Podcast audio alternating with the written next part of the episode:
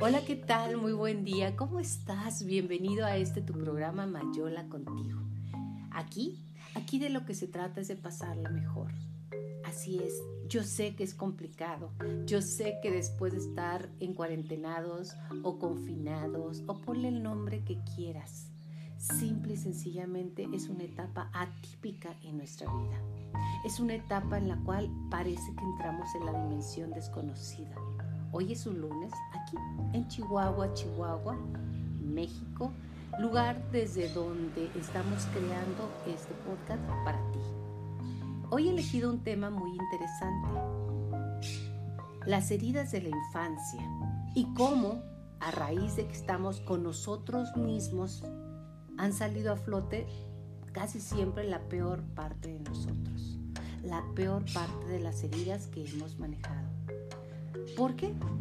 Porque es tan simple como ponerte como observador. Vas al súper, vas a la tienda de la esquina, vas a los lugares que están abiertos por ser eh, prioritarios en la alimentación o en el transporte. Y toda la gente nos ve y vemos de manera como él me puede contagiar, ella me puede contagiar. Si bien nos va, lo vemos a los ojos, pero hacemos como que no estás. Se ha manejado el miedo de tal manera que vemos como si no estuviera el otro ser humano. Y eso tiene una palabra muy cierta, se llama deshumanización. ¿Te suena? ¿Te suena de que puedes ver a las personas de alguna manera como una probable fuente de contagio? Y yo creo que eso es lo que muchas de las personas quisieran que viéramos. No sé quién, no sé cuál teoría de conspiración, no sé si es protección. Yo simplemente soy observadora. Estoy observando lo que vemos alrededor. Si alguien llega y te toca a tu puerta, o en este caso aquí en Chihuahua es muy común tener una reja, entonces primero la ves quién es y a la distancia recibes paquetes o recibes información hemos perdido mucho, ¿eh? de verdad. Ojalá que lo podamos a rescatar en esta nueva realidad que nos va a tocar vivir, porque se supone hasta el día de hoy que este lunes 25 de mayo que vamos a regresar el primero de junio a una nueva normalidad. ¿Cuál es esa nueva normalidad en la cual tú te vas a ser responsable de ti?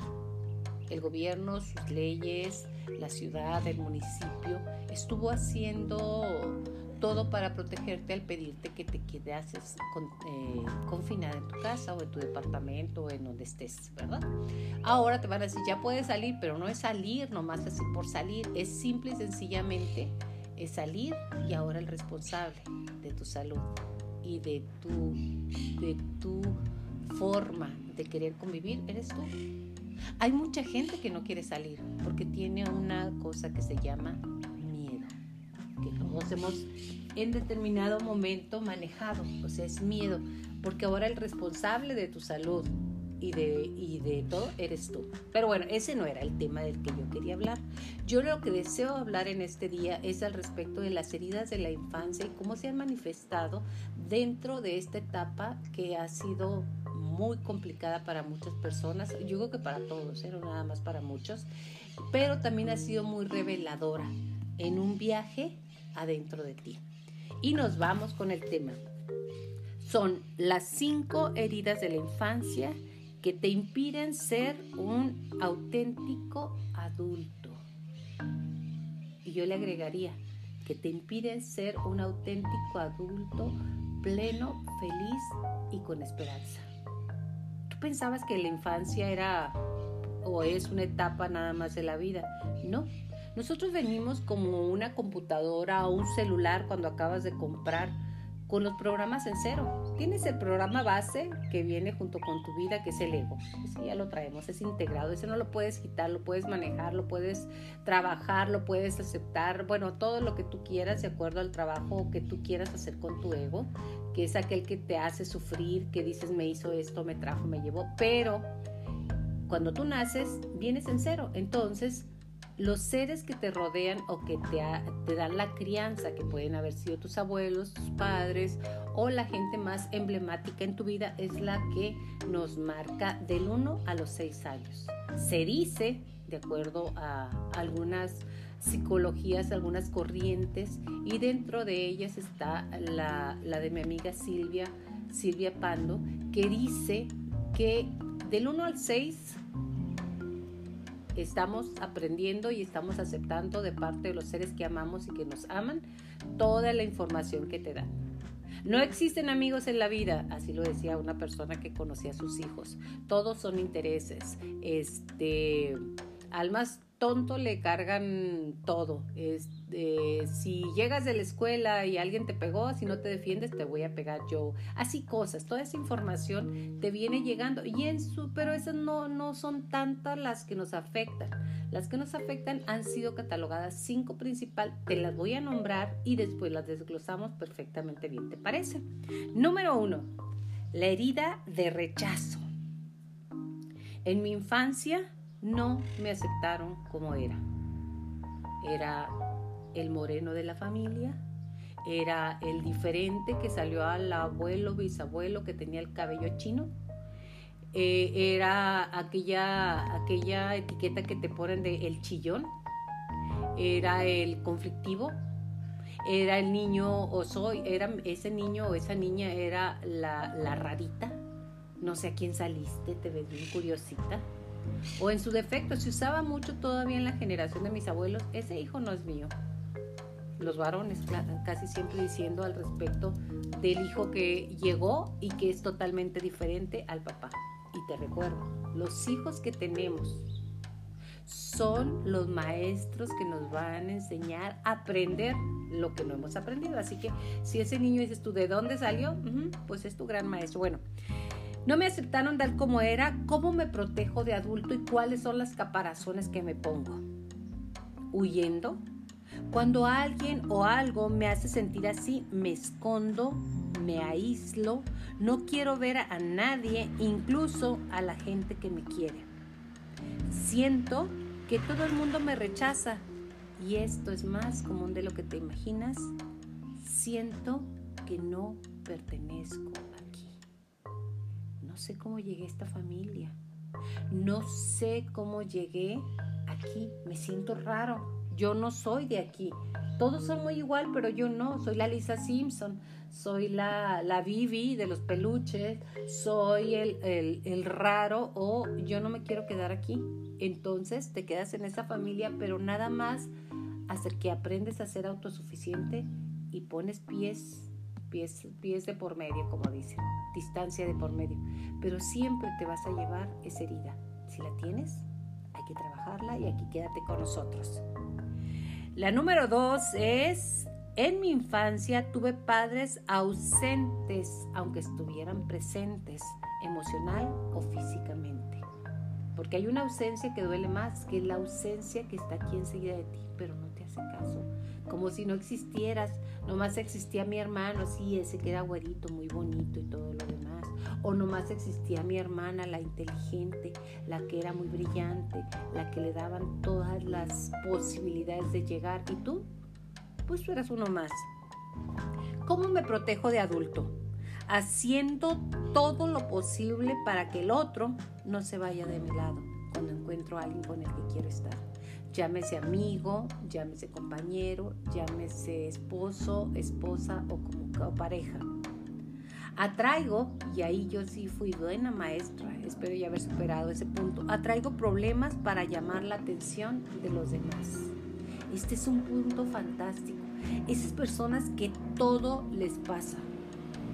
Dices, bueno, o sea, si estaba aquí en la casa, voy saliendo de reversa y te chocan dices, pero ¿cómo puede ser? Y cuando te dicen, lo estás atrayendo, dices tu nombre, pero bien mal, eso no es cierto. ¿Cuál es tu herida de la infancia? Prefiero aguantar en relaciones difíciles que ponerles fin y decir, basta, suficiente, ya aprendí o ya quiero otra experiencia. Me da mucho miedo quedarme sola. y sigo aferrado a los proyectos o aferrada a los proyectos del pasado. Número 3. Humillación. En mi infancia me ridiculizaron y se avergonzaron de mí. ¿Qué quiere decir eso? Pues váyase para allá, mi hija, porque pues no, si te ven llorando así, yo voy a decir que no eres mi hija, ¿eh? O como en el caso de una de mis hermanas que mi mamá le decía, ahí viene tu mamá, era la única morena, este viene tu mamá eh, con todo respeto para la etnia tarahumara, que eran unos tarahumaritas que andaban buscando su, su comida, y ella se la creyó y realmente sí sufrió bastante. ¿Cómo me protejo de adulto en esta circunstancia? Anulando mis necesidades y centrándome en las de los demás. Porque yo solo me anulo o me auto boicoteo o no le doy importancia a lo que es importante. La culpa y la vergüenza que arrastro me impiden aceptarme y cuidarme, porque ahí viene un problema muy serio. No soy suficiente. Siempre sentimos que no somos suficientemente guapo, suficientemente inteligente, suficientemente exitoso, suficientemente amoroso, suficientemente dadivoso, nunca es suficiente, porque es un vacío que me deja esta herida en mi ser. Por eso me resulta más fácil ocuparme de los problemas de los demás que arreglar el mío. Porque es aquellas personas que te dicen, no, yo en tu lugar haría esto, esto, esto, esto y esto, pero su vida, bien, gracias, le mandó saludar. Esa es una de las heridas. Todas son importantes, pero para mí muy importante. Olvidarte de ti. Tratar de ser aceptado. De que todo lo que te pidan los demás o las demás es primero que tu propia necesidad. Es que yo soy el papá de la casa, tengo que sacar adelante a mi familia, tengo que, tengo que. Y si tú ya le pusiste a una circunstancia de tu vida el tengo que, permíteme decirte que no es muy correcto. Número cuatro es la herida de traición. Ah, cómo duele esa, ¿verdad? A mí sí. No me cumplieron lo que me prometieron. ¿Te prometieron una casa llena de paz y de amor? Te prometieron, de acuerdo a tus creencias de infante, que te iban a regalar un, un tonka que se usaba en aquellos tiempos, o que te iban a mandar a estudiar a, a Los Ángeles, a la Universidad de Stanford, o que ibas a ir al TEC de Monterrey, o que ibas a tener una piñata, algo tan simple como celebrar tu cumpleaños de niño y no te lo cumplieron. O te prometieron hasta llevarte a un restaurante, darte algo, atención, vamos a jugar, esta noche mi hijo va a ser para ti, vamos a jugar damas chinas y no te lo cumplieron. Fíjate que sí, sí queda una huella muy fuerte y de adulto, ¿cómo me protejo? Estando en hipervigilancia constante. Tengo que controlar lo que ocurre a mi alrededor para anteponerme al peligro y así evitar sorpresas que no me sorprendan y no me vuelva a pasar. De amigo, cuando tú ya eres joven, de amigo, cualquier cosa que te hacen no la perdonas. Cualquier cosa que ahora volteas hacia atrás y dices, ¿por qué me peleé con, con mi amigo fulanito, con mi amiga manganito? ¿Por qué le dejé de hablar? Porque era un tipo que no le importaba y para no decepcionarme mejor rompo la relación. ¿Te checa algo? Otro de los puntos es que soy muy exigente en mis relaciones, porque me da miedo que me mientan.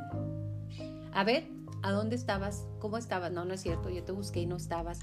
Estás siempre hipervigilado porque el niño que fue que fue evadido y que además no le cumplieron lo que le prometieron, tiene miedo nuevamente de qué?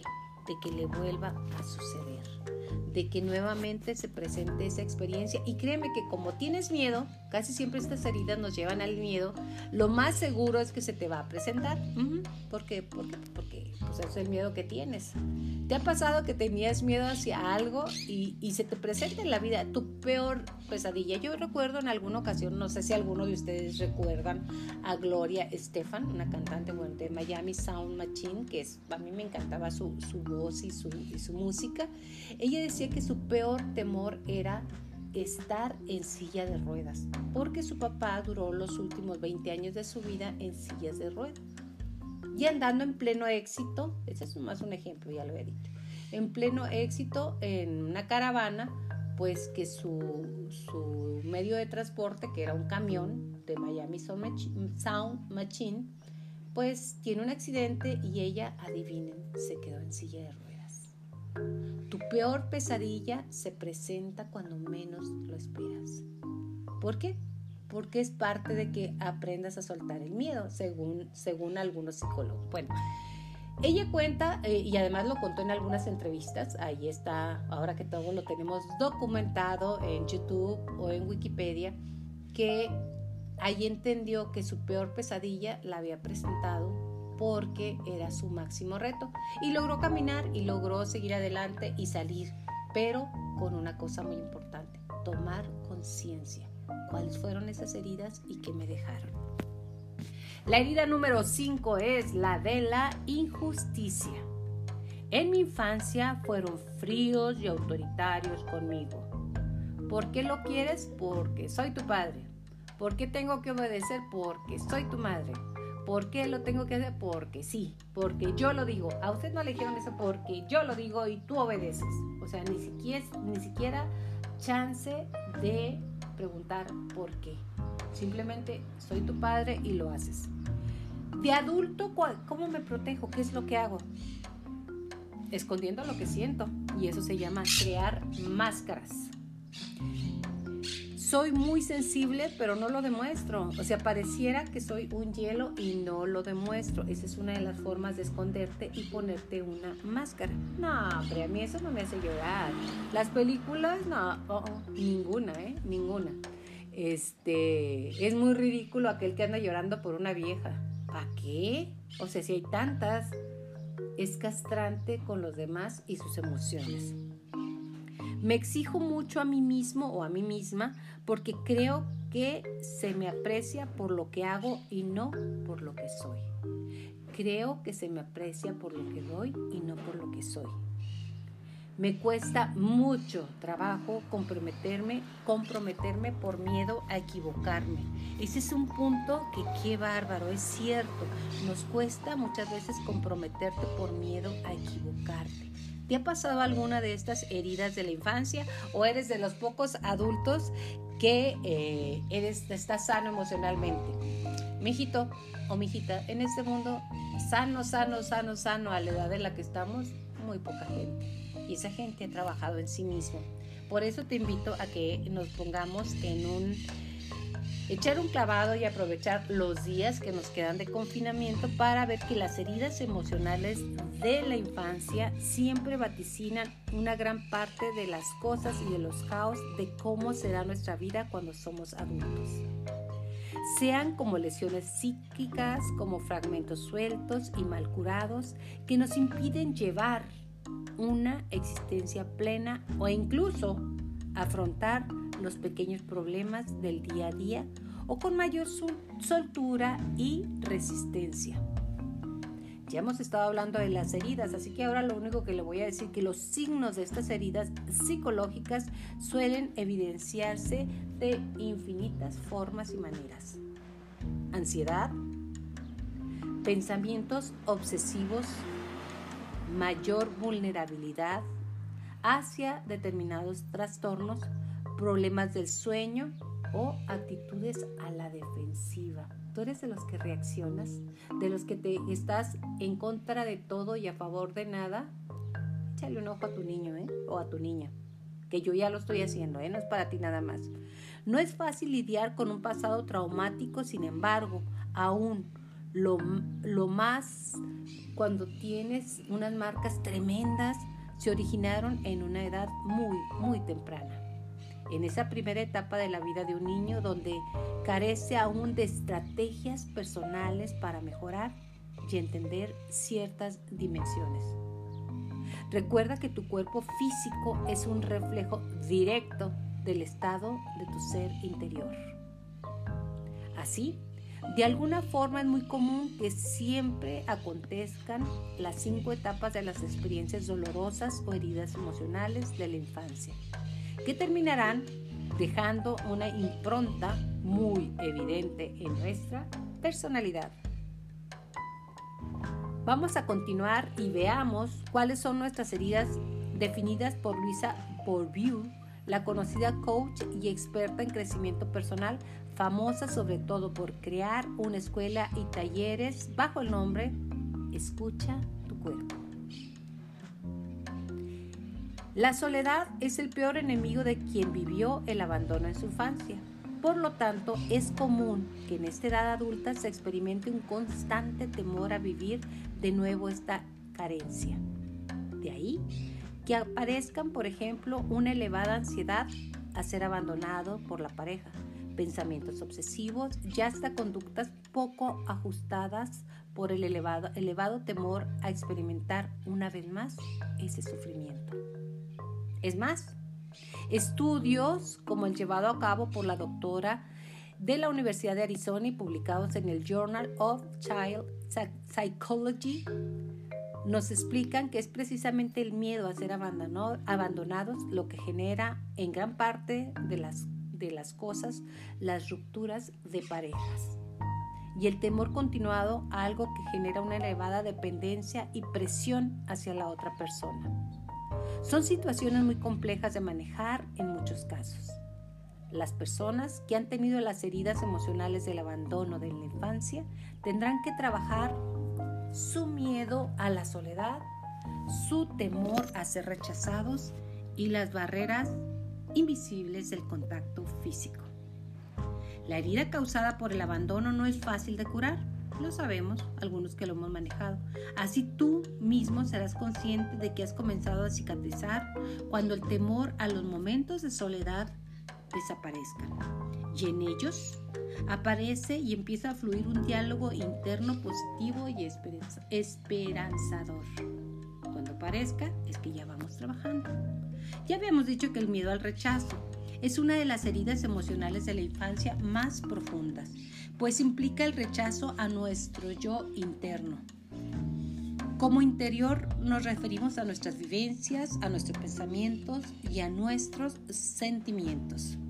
En su aparición pueden influir múltiples factores, tales como el rechazo de los progenitores, de la familia o de los iguales que son tus hermanos, tus primos, tú ya sabes que las familias mexicanas somos familias muéganos, tenemos un familión tremendo.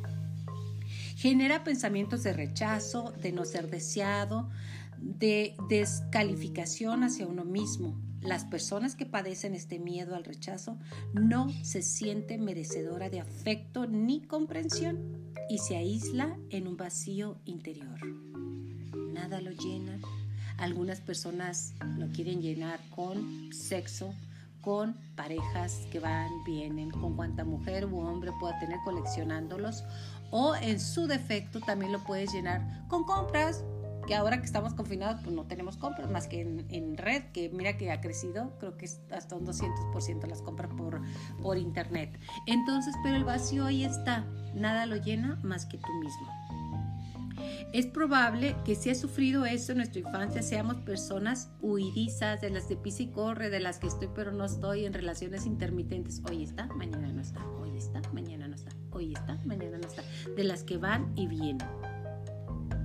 Para los que, los que debemos de trabajar nuestros temores, nuestros miedos internos y estas situaciones que nos generan pánico. Si es tu caso, ocúpate de tu lugar de arriesgar y de tomar decisiones por ti mismo. Cada vez que cada vez te molestará menos que la gente se aleje y no te tomará como algo personal, que se olviden de ti en algún momento. De repente se olvidan, pero acuérdate que esto es como un tren la vida. Vamos caminando por la vida en un viaje. Hay gente que dura una estación, dos estaciones, tres estaciones, a lo mejor medio camino y se baja y suben otras personas. Es simplemente que en el tren de la vida suben, llegan y se van. Es un constante bienvenida y despedida. Hay gente que llega, hay gente que se va para siempre, que es aquella que se muere, o hay gente que baja y sube dependiendo tu nivel vibracional y lo que necesitabas en ese momento. Entonces dejar ir y dejar llegar. Eso es muy importante. Ya habíamos hablado de la humillación. Esta herida se genera cuando en su momento sentimos que los demás nos desaprueban, nos critican. Podemos generar estos problemas en nuestros niños diciéndole que son torpes, malos, pesados, así como alinearlos con sus problemas, con los míos como pareja ante los demás. Esto destruye la autoestima infantil. Mucho cuidado con eso. Eres una vaga. ¿A dónde vas a llegar con eso que haces? A ningún lado. ¿Para qué quieres estudiar periodismo? Se muere de hambre. Todos esos comentarios, aún dentro de una edad mediana, forman una herida muy grande. Las heridas emocionales de la infancia relacionadas con la humillación generan con frecuencia una personalidad dependiente. Además, podemos haber aprendido a ser tiranos y egoístas como un mecanismo de defensa e incluso a humillar a los demás como un escudo protector. Haber sufrido este tipo de experiencias requiere que trabajemos nuestra independencia, nuestra libertad, la comprensión de nuestras necesidades y temores, así como saber cuáles son nuestras prioridades. Y ahí entra una pregunta muy interesante. ¿Qué quieres? ¿Qué deseas? ¿Qué quieres? Pregúntatelo a tu niño interior siempre. ¿Qué quieres? ¿Qué quieres que dependa de ti? Porque si yo quiero que Juan Pérez venga conmigo como ya se fue, pues no, no depende de mí. ¿Qué quiero yo que dependa de mí y que me pueda dar a mí? Y para poder compartir con otras personas esa parte escuchar qué quieren. Porque si no me escucho a mí, ¿tú crees que vas a poder escuchar a los demás? no se puede. No se puede. Número cuatro, que ya lo vimos, la traición o el miedo a confiar. El miedo a confiar en los demás surge cuando el niño se ha sentido traicionado por alguno de sus progenitores. Por aquellos que se fueron a comprar cigarros y ya nunca volvieron por los que iban un viaje y no volviste a saber nada de ellos, o por aquellos que se fueron y luego ya regresaron con una familia nueva, por aquellos que se fueron y están en un proyecto de vida diferente al que formaste tú en primer lugar, paralelo o alterno, una vida alterna también es muy, muy, muy normal.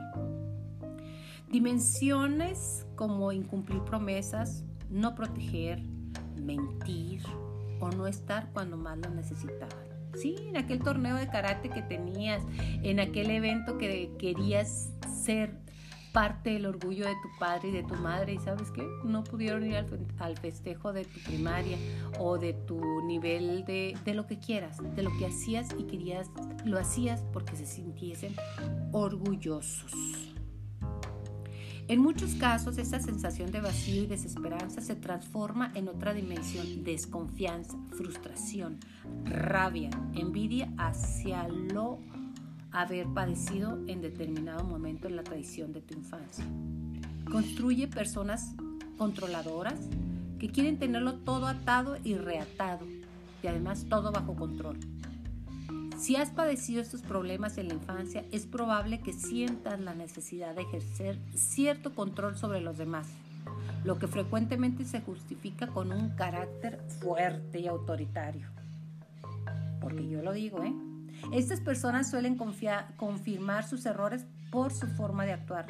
Sanar las heridas emocionales de la traición requiere trabajar la paciencia, la tolerancia y el saber vivir como aprender a estar solo y a delegar responsabilidades. Wow, eso estuvo muy bueno. La injusticia como herida emocional se origina en un entorno en el que los cuidadores principales son fríos y autoritarios. ¿Por qué traes un 9 si puedes sacar el 10? ¿Qué te cuesta? ¿Qué te cuesta sacar el 10? Tú puedes, y fríos en el sentido de no le voy a dar cariño para que no se me haga muy dependiente. O le doy el cariño exigiendo una conducta perfecta, en un grado militarizado de, de educación. A las 9 en punto tú vas a estar en la cama, ya te tienes que estar bañado, haber hecho tarea, leer 20 minutos antes, hacer ta, ta, ta, ta, ta, ta, ta, y los niños como robotitos. En la infancia, una exigencia en demasía y que sobrepase los límites generará sentimientos de ineficacia y de inutilidad, tanto en la niñez como en la edad adulta.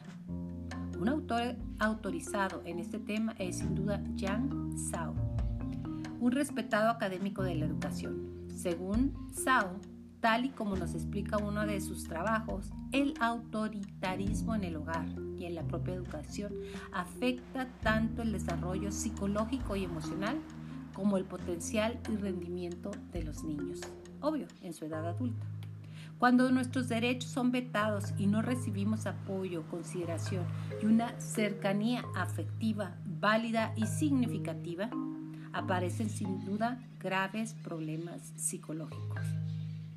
Las consecuencias directas de la injusticia en la conducta de quien lo padece será la rigidez, o blanco o negro. No hay gris, no hay grises, o luz o sombra, no hay nublado. De quien padece será la rigidez, la baja autoestima, la necesidad del perfeccionismo y exigir que todo sea perfecto. Y en un mundo como en el que estamos, que todo es perfectamente imperfecto y todos somos perfectamente imperfectos, se va a sufrir mucho, ¿eh? Así como la capacidad para tomar decisiones con seguridad se va a ver minada. En estos casos es importante trabajar la autoestima, el autoconcepto, así como la rigidez mental, generando mayor flexibilidad posible y permitiéndose confiar en los demás. Ahora que ya conocemos y que ya platicamos al respecto de lo que nos pudo haber pasado de niños y en la infancia, de nosotros depende ubicarla, sanarla, perdonar a nuestros padres, porque en el mejor de los casos siempre trataron de hacer lo que más convenía de acuerdo a sus creencias. Perdonarte, perdonar y salir. Aprovecha este tiempo de confinamiento para ver qué me duele, qué quiero, ¿Por qué no avanzo? ¿Por qué me cuesta trabajo lidiar con la autoridad? ¿Por qué me cuesta trabajo soltar el control? ¿Por qué me cuesta trabajo ver qué necesito yo y mi niña interna? Primero están todos los demás y lo que quede soy yo y lo que queda es nada. ¿Por qué me cuesta trabajo cumplir metas? Porque soy tan celosa. Porque soy tan celosa porque soy posesiva, porque quiero demostrarle a los demás que sí valgo la pena, que soy suficiente, porque me importa tanto lo que dicen de mí, porque me importa tanto ser perfectito o perfectita para que me acepten.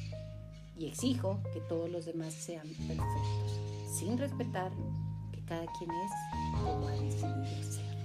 Así, cada quien somos como hemos decidido ser. Podemos trabajar en nosotros mismos. Oh, claro, por eso estamos en Mayola contigo. Todos los días podemos trabajar en nosotros mismos. Todos los días podemos sumar en lugar de restar. Lo único que se necesita es voluntad. Y yo, yo tengo la voluntad de seguir. Tengo la voluntad de mejorar día a día. Y te invito que me acompañes, así como estás ahorita en Mayola contigo. Gracias y hasta la próxima. Qué gusto estar contigo.